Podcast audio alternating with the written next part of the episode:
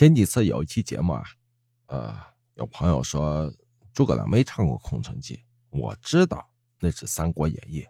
大家看我这专辑啊，野史秘闻，我姑且就当个故事讲，你姑且就当个故事听一下，是不是？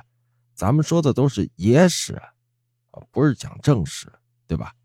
就是一些民间故事啊、野史传奇什么之类的。大家听着乐呵乐呵，别太较真儿。今天咱们来扒一扒清朝的宫廷野史。大家知道清朝有很多未解之谜，是吧？呃，正史语焉不详，野史传奇颇多。今天咱们就来扒一扒顺治帝与董小宛的爱情故事。顺治帝真的出家了吗？关于董小宛入宫成为顺治帝宠妃的这一个。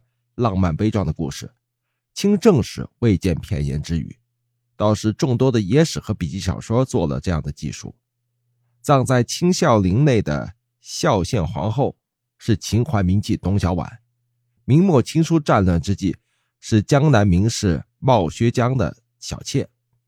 顺治二年的时候，被早年游民降清，后来成为南下清军主帅的洪承畴所强抢。洪承畴呢，本来想自己独霸独享，但是因为董小宛誓死不从，于是借花献佛，将他移花接木送入皇宫，成了顺治帝的爱妃。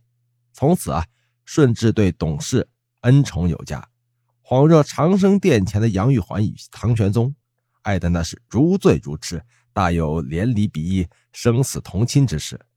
没过多久，董小宛就封为淑妃，成为六宫粉黛第一美人。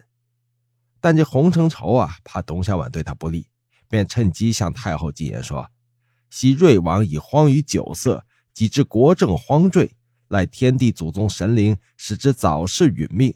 今皇上亲政未及，便祸逆汉基，至废长朝十日。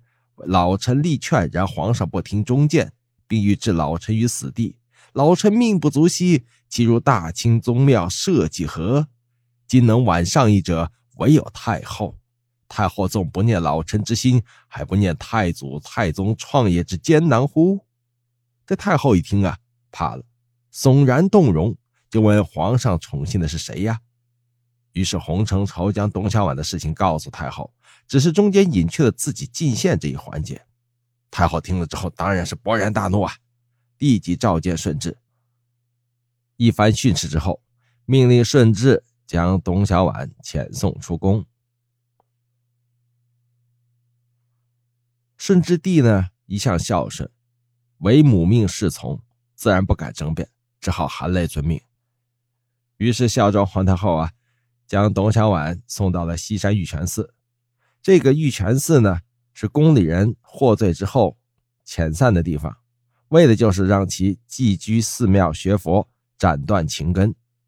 后来啊，董小宛从西山失踪了，再没有出现。顺治帝悲痛欲绝，于是动了出家的念头。于是改了平民的装束，偷偷的溜出了紫禁城，直奔五台山。当他到了五台山后啊，和一个赖和尚谈得颇为投机，于是便削发入寺修行去了。